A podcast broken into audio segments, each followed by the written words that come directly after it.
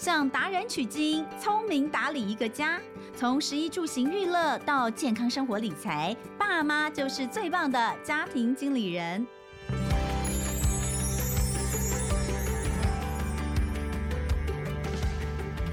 大家好，欢迎收听亲子天下家庭经理人，我是主持人萧彤雯。哇，现在真的是非常非常的热哦！今年暑假台湾。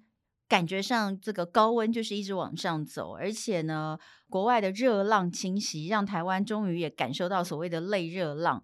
这个热浪很可怕耶，就是最近在跟大家分享这个天气的时候，才发现这个热浪的定义它是有标准化的，在 WMO 哦，这个是世界气象组织里面，它的规范是要高于你这个地区此时的年平均温度五度，然后连续五天。哦，才能够达到热浪的标准。那以台北市来说，如果比如说我们在七月份左右、八月份左右，这个天气，呃，平均温度假设是三十五度，也就是要四十度。连续五天才达到热浪，天哪！你可以想象现在那些欧洲真的是没有水深，但是真的在火热里面吗？非常非常的可怕，简直难以想象。而台北呢，呃，虽然没有达到热浪，但是也是类热浪啊，很可怕。这么热的天，哦，每天都觉得很疲倦，然后呢，晚上好像也没有睡得很好。最近我听到很多的朋友，不分大朋友小朋友，都在讲睡不好，很容易醒。这个睡眠不足其实真的是蛮严重。你不要觉得，哎呀，暑假反正孩子不用上课。可没关系，让他睡晚一点嘛。晚上要是睡不好，没关系嘛，白天补眠嘛。今天我们要请专家来跟大家讲，这个睡眠可是非常非常的重要。那今天邀请到的这位来宾哦，好开心哦，因为呢。我也是他的听众，哎，大部分都是人家说，哎，我是你的听众，但很少会有人说，哎，我说我是你的听众。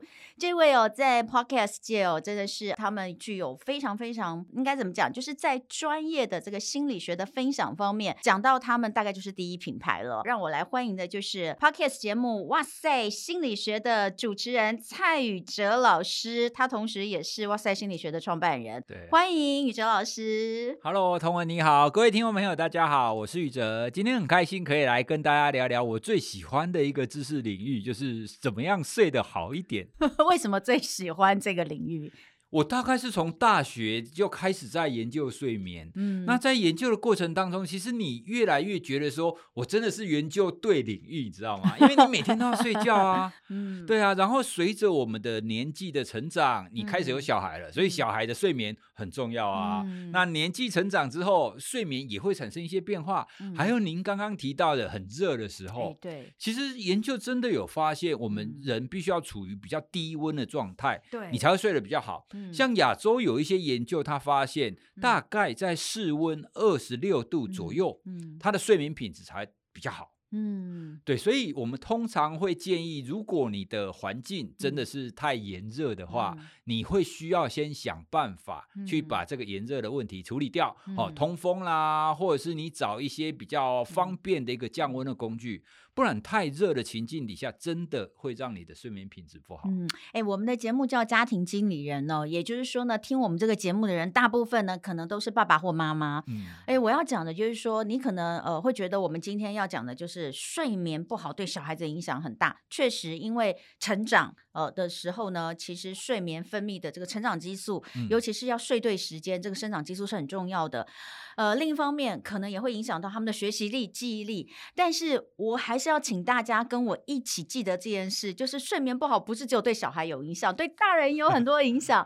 像我们现在就常常很忙，熬夜，甚至是有人熬夜追剧啊。你知道，就是我熬的不是夜，我熬的是自由的那种感觉，其实都会有影响。所以今天就是想要请这个宇哲老师来跟我们好好的把睡眠这件事情对我们有多重要来讲一下。我们可能会从睡眠的品质、睡眠的时间。长短还有规律这方面去呃分析研究，那但是当然回到蔡宇哲老师自己本身的专业领域哦，呃，你是心理学博士，对，好，哎，那个跟大家讲一下，其实大家听到心理心理，或是你看到电影里面国外演这个心理医师，呃，其实台湾有两种心理师，对不对？嗯，一种是一种是智商心理师，嗯，另外一种叫临床心理师，嗯，所以差别在什么地方？其实他们最后他们所服务的对象其实都很类似，嗯、只是一刚开始的时候，他专业训练临床心理师会比较偏向是在医院里面，嗯、哦，像在失智症啊，像在血液肿瘤科、嗯、或者在精神科。那智商心理师一刚开始的训练会比较偏向是在一般大众，嗯、哦，婚姻智商啊，嗯、或者是学校的辅导老师。嗯、哦，不过这一这两类的心理师，等到他练到很高等级之后，嗯、大概 都不会有太大的差异。对，但是呢，一般如果你在分辨上，你很简单的分辨，就是你到医院去挂号看得到的，它就叫做临床心理师。大部分。那所以其实心理学在学习的时候，你当时其实必须要去学到，比如说像睡眠就会是你的一个领域其中之一，它是会去讨论到一些生理跟心理之间的反应，对不对？对，我觉得睡眠很有趣的地方是，我们通常会觉得它是一个生理的行为，嗯，好像是在台湾，其实台湾睡眠医学学会当中，大部分的会员都是医师，嗯，因为大家睡不好也都会去找医师嘛。嗯，可是呢，我们一般人睡不好，大部分第一个心理因素，因为压力嘛，或是情绪的因素，或者是他行为的调整。哦，比方说他应该要规律的时间睡觉，可是他偏偏有的时候早睡，有的时候晚睡。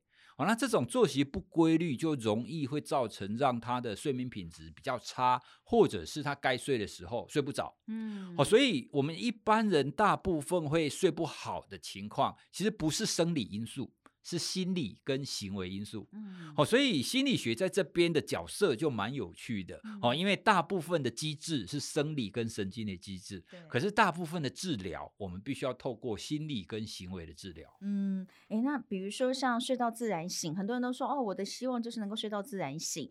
那，嗯，要上班上课很难睡到自然醒哦，大部分都是闹钟醒。那这两种到底有什么样的差异呀？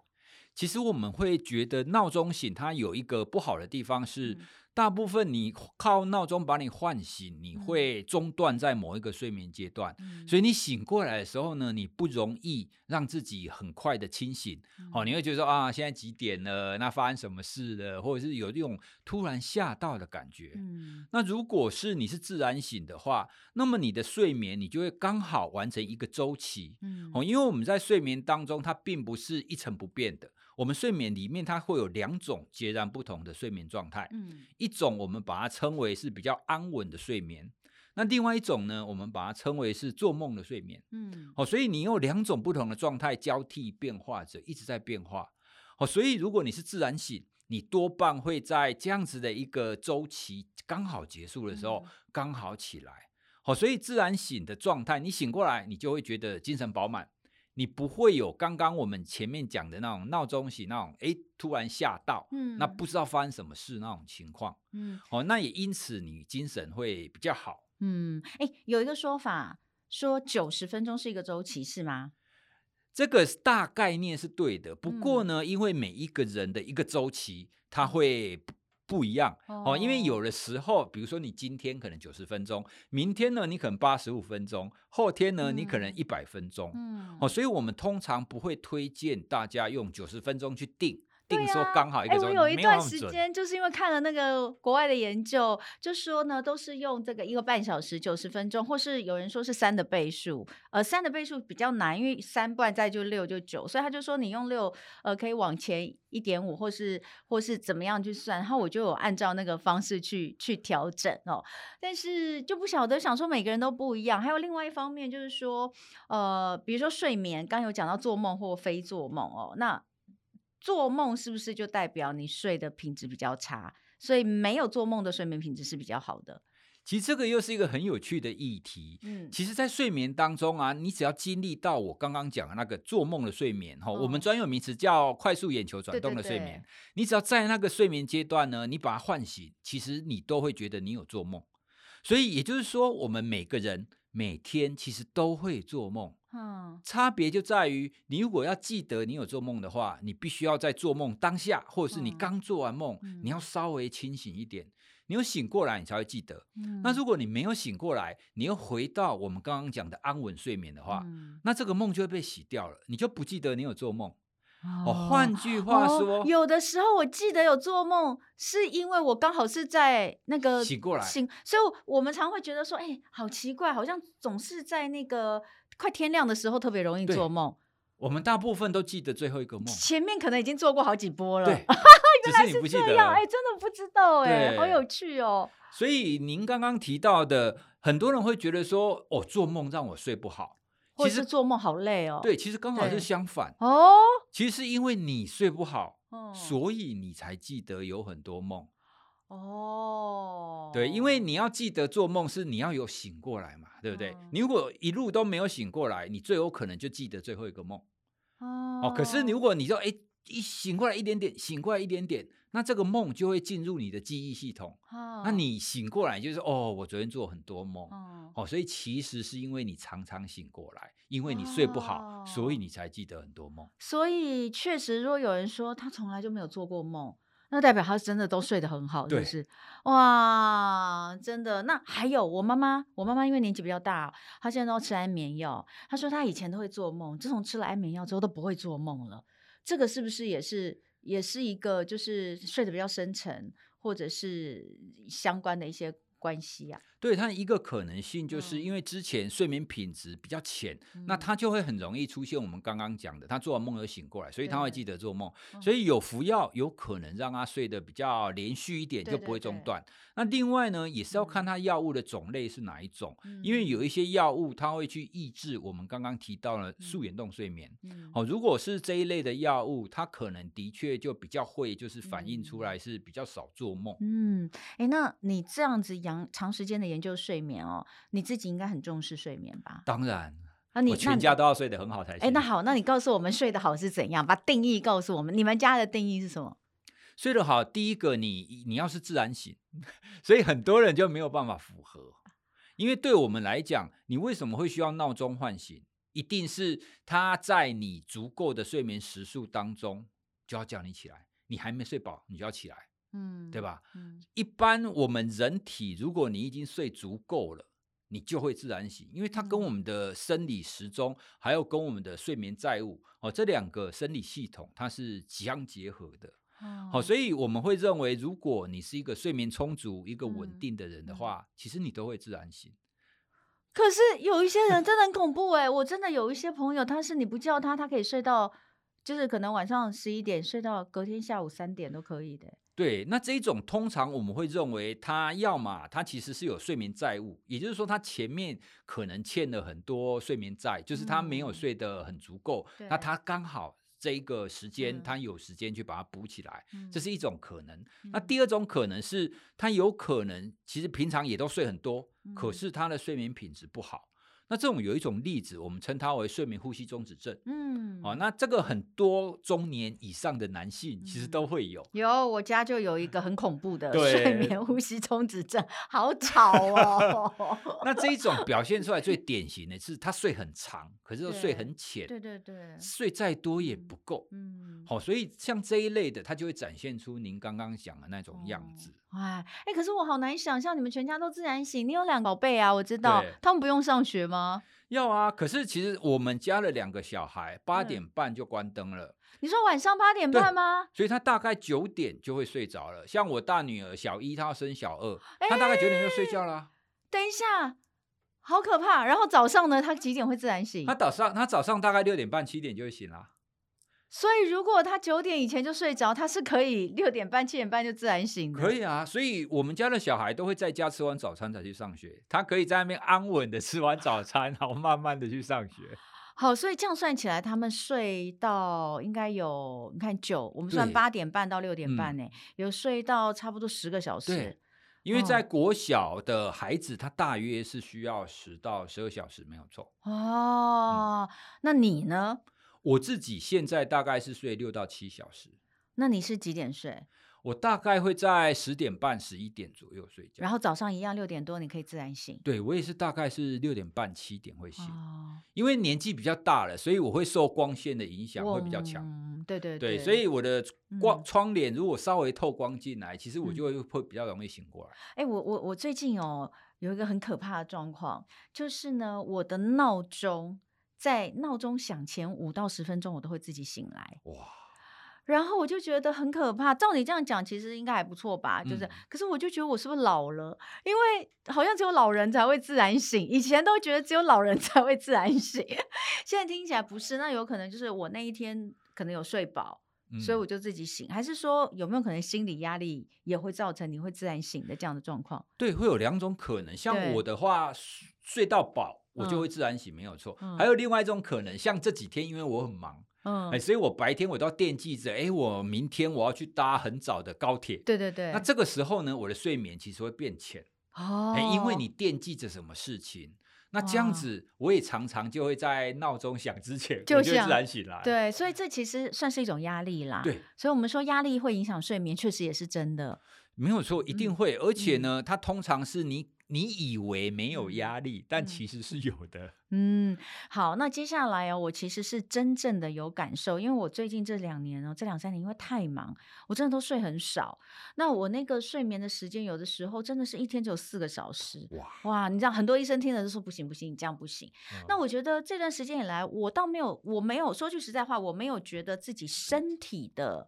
呃，健康有什么样的影响？比如说，呃，比较没有精神呐、啊，我真的还好，但是我发现我记忆力变比较差。哇所以，呃，我们今天的主题之一就是睡眠不好真的会影响记忆力，这是真的吗？对啊，其实现在有非常多的实验，嗯、包含动物实验跟人体实验，嗯、越来越清楚睡眠对记忆之间它扮演一个很重要的角色。嗯、如果我们用比较简单的比喻的话，其实我们人白天会学到很多事物嘛，嗯、那学习对我们大脑的影响，它会产生一一定的那种睡眠不大脑网络系统的那种活跃。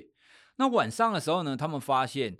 在睡觉之后，特别是深层睡眠，嗯、你白天所活跃过的那一些大脑的网路，嗯、它会重新再演一次。嗯，好，那重新再演一次，为什么要重新再演一次？嗯、因为呢，它要确定白天哪一些讯息、哪一些资料是重要的。嗯，那它再演一次呢，它就会在大脑当中做一个我们称它为固化。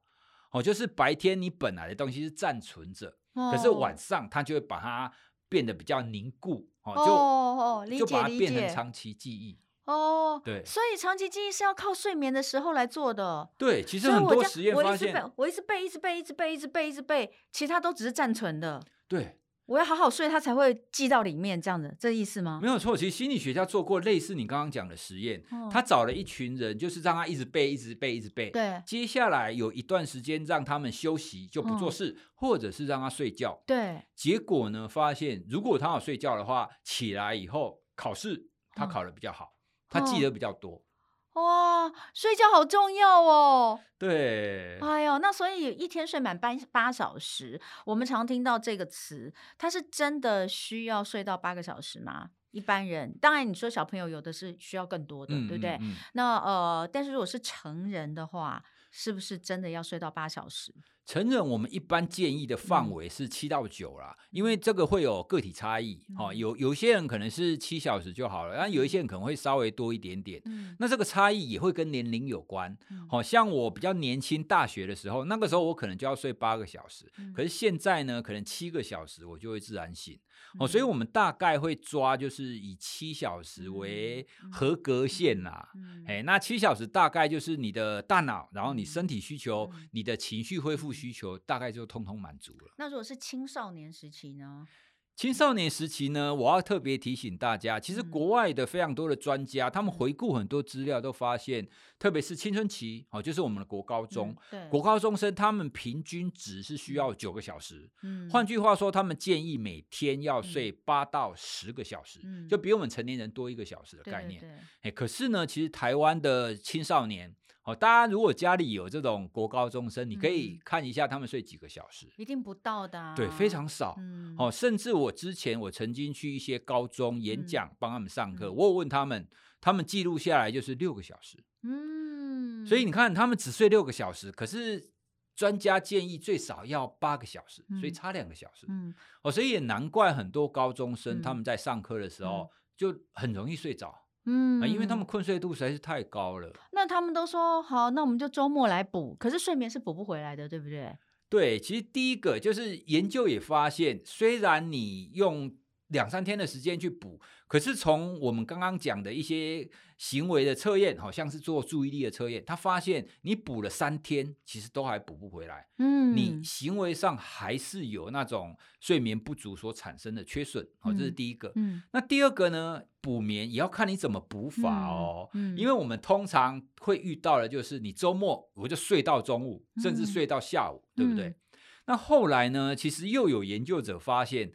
如果你这么补眠的话，会产生一种我们称称它为社交时差。嗯，哦，社交时差的概念就是你周末，你礼拜五你就特别晚睡，那礼拜六跟礼拜天你就特别晚醒，对，那这就很像是我们从台湾然后飞到一个跟我们台湾时差有三四个小时的地方嘛，嗯、对不对？哦，你就这两天飞去那个国家，然后两天后你再飞回来，哦，所以我们就叫它社交时差。嗯，那这就造成了我们把我们的生理时钟把它弄乱的这样子的一个状况。嗯，哦，那研究也发现，如果你社交时差越严重，哦，换句话说就是你补眠补得越严重的话，那其实跟你的身体、跟你的肥胖、跟你的心血管疾病都会产生关联，连连青少年都一样吗？对，因为它其实是累积性的。嗯、那青少年呢，这种社交时差越严重，它又会出现一种现象，就是他等到礼拜一的时候，他会特别没精神。嗯，哦，所以为什么很多人会说 Monday Blue 呢？嗯、Monday Blue 一部分是因为啊，我要上班了，所以心情不好；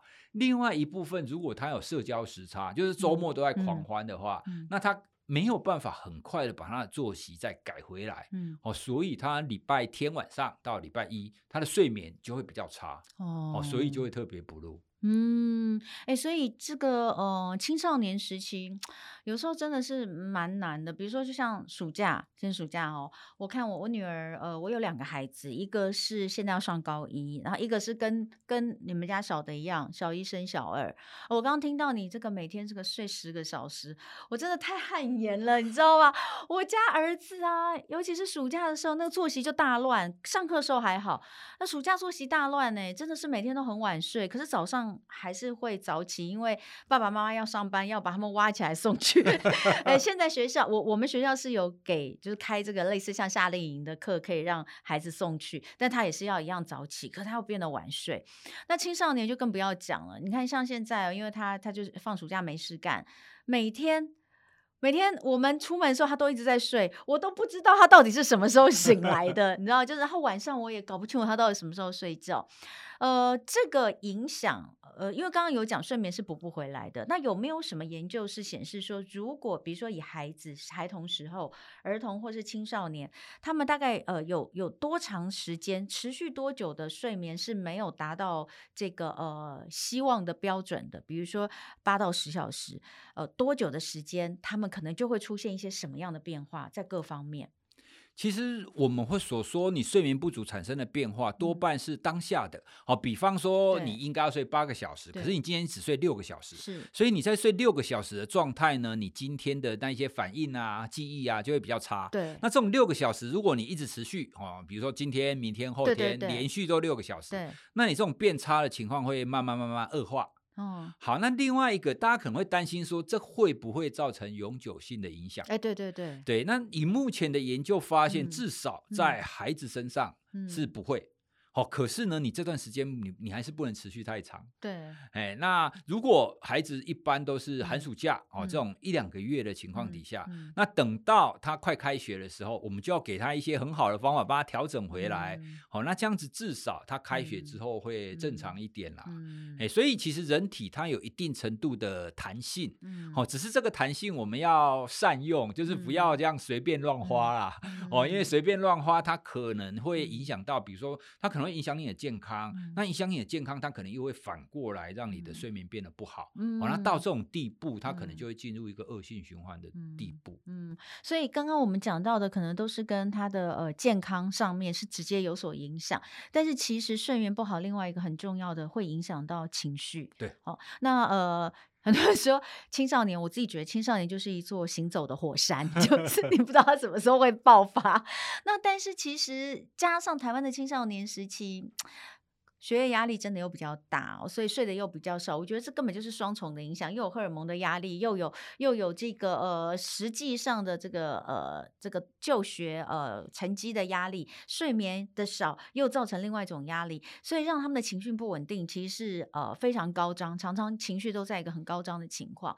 那如果我们单就睡眠跟情绪这两个之间的相关联，应该有很多研究数据，对不对？对啊，因为他的观点非常的直接。嗯，刚刚您提到的，就是青少年的时候这种行为混乱的情况，嗯、因为啊，大家都会有那种预设立场说，啊，没没办法啦，因为他青春期，他就荷尔蒙啊，就这样。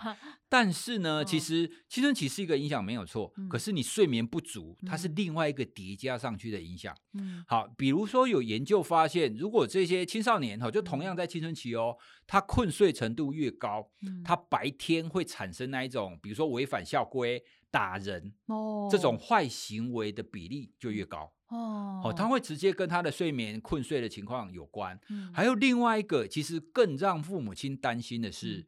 同样是青少年，他的睡眠时数，只要他一天睡不满六个小时的话，他智商伤害自己的风险是比睡得足够的那一些人还要高三倍。嗯，好，也就是说，他睡不好，他就很容易会忧郁，嗯、然后他就会出现那种伤害自己的行为的风险。嗯好，那另外呢，其实在国外，国外他们还有去调查很多，包包含是他进行危险行为啊，好、嗯，比如说驾车啦、嗯、喝酒啦、抽烟啊这种危险行为，嗯、这个比例也都会在睡眠不足的情况大幅度的上升。哎、其实哦，因为老师是专门研究呃这个睡眠的心理学专家，我我我有一个有一个。这个困惑其实也不是，就是我觉得它真的就是互相两面都是影响，很难讲哪个是因哪个是果。但是真的觉得睡眠跟情绪，或是睡眠跟忧郁之间是有非常非常紧密的关联性。像刚刚您有讲到，就是说呃，以小朋友来说，青少年来说，如果他睡眠持续的不够的话，他其实忧郁的比例会增加。对但其实很多忧郁症一开始。就是你还不知道你有忧郁症的时候，最早出现的其实就是睡不好。是，所以这个这真的是很紧密的相关呢。哦，对，其实忧郁症的研究，它现在慢慢走向于以前通常会觉得说失眠是忧郁的一个症状。对对对，对，但但是现在开始会分开哦，它有可能是独立的。对，换句话说，你有可能是先失眠，而这个失眠的原因又造成了。你会出现忧郁的情况，它变成是两个独立的一个项目。以前你看，以前可能真的二十几年前那时候，我跑医药的时候，那时候我们就做了很多忧郁症相关的报道，在那个时候都说失眠是忧郁的症状症状，而且它可能是第一个出现的。就算你还搞不清楚的状况，哦，你开始觉得就是睡不好，然后之后可能才会出现其他更进一步比较好诊断的症状。但是我就是现在越看越。越多，我就觉得好难讲哪个是因，哪个是果。但老师这样讲，我就可以比较清楚，有可能它真的是两个独立分开的事情。但是不管怎么说，至少就让我们听众朋友知道，睡眠跟情绪跟忧郁，它其实是有非常紧密的关联。那当然，你在孩子的身上，你可能会担心，比较担心就是，哎呀，他会不会脑力发展不好啊？他这个学习效率比较差啊？我觉得那都是其次了，因为真正的就是身心健康哦，心理的健康是非常非常重要，生理。健康也是很重要。那好，那既然我们讲了这些，要让大家提醒，就是说睡眠有这么重要之外，我们就要来看，那到底要怎么样比较好睡？呃，刚刚前面其实有讲到，好，你睡得好的定义嘛，以你们来说，第一个就是自然醒。对不对？那自然醒的前提一定是要早点睡，要规律。对，要规律、嗯、哦。所以第一个就是一定要有规律性，对不对？这个规律是因人而异吗？我可以自己自己调整啊。比如说我每天都很晚啊，十二点一点，但是我往后叠八个小时，这样可以吗？对，可以。其实，在我们现在的观点来讲，规律是最重要的。好、嗯，最重要的反而不是早睡早起。哎、如果你可以固定在哪个时间睡觉，嗯、然后你有充足的八九个小时的时间睡。那基本上，我们认为你的睡眠就是不会有太大的问题。嗯，睡规律就好。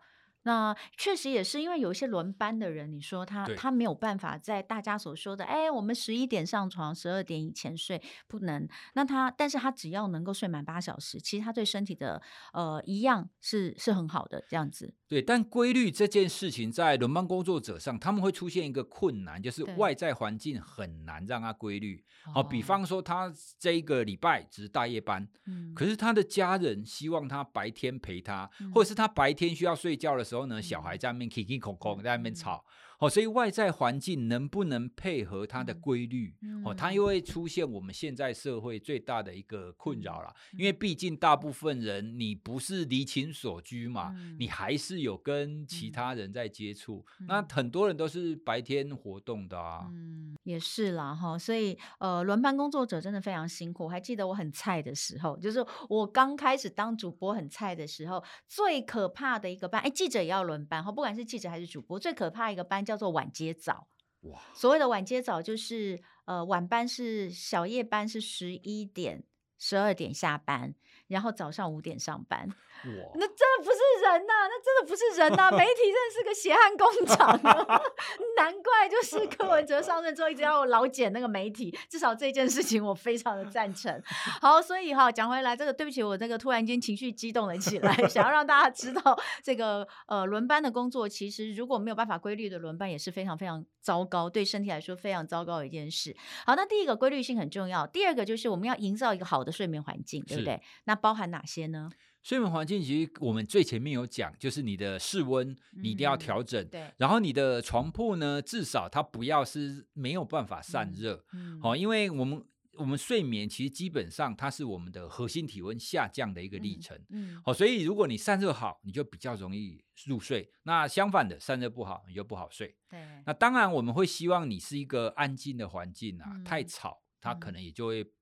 难以入睡，嗯，哎，所以外在环境只要满足这几个需求，嗯、其实基本上很多都是他个人的调整。好，所以当然还有很多可能大家都知道的，睡前不要用手机啊，对，哦、但这个很难，很难，每天都追剧追到最后一刻。呃，这个三 C 的蓝光真的是有影响，然后光线其实也是很重要的，是就是说尽量是保持一个暗的环境。所以你看到刚刚这个老师有讲，他们家是八点半就关灯了，哇，真的是很原始人的家庭。其实也因为有小孩，所以我们的作息也会变得比较正常。哇，我那我觉得真的很佩服，因为我觉得大部分都是家庭，可能都是小孩跟着大人，那大人能够为了小孩去做一个调整，让大人小孩都受惠哦，那需要很高很高很高的意志力去执行才行哦。好，所以刚刚讲呃，就是可能光线哦，对还有这个声音，对，然后温度，不要读书读到最后一刻，对，老师有特别交代，就让你的脑子要休息一下，对不对？是，嗯，因为很多人都会期待孩子就拼命读书，读到最后一刻再上床。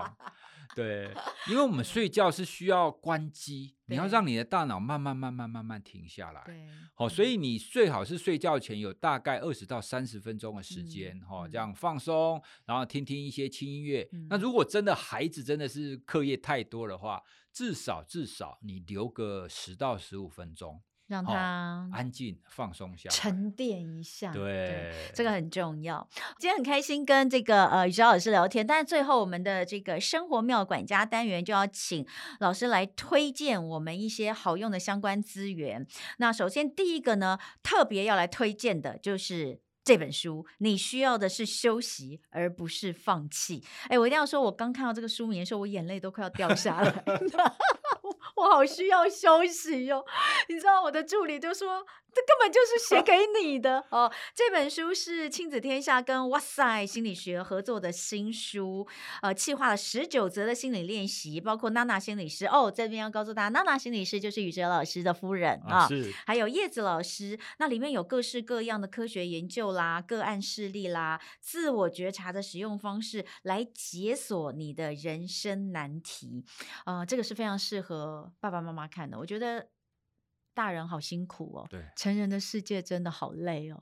所以我们上有老下有小，特别需要老师的这个呃引导。所以这本书其实应该是适合所有的，是所有的大人看了。嗯，嗯，好，所以这本书很棒。你需要的是休息，而不是放弃。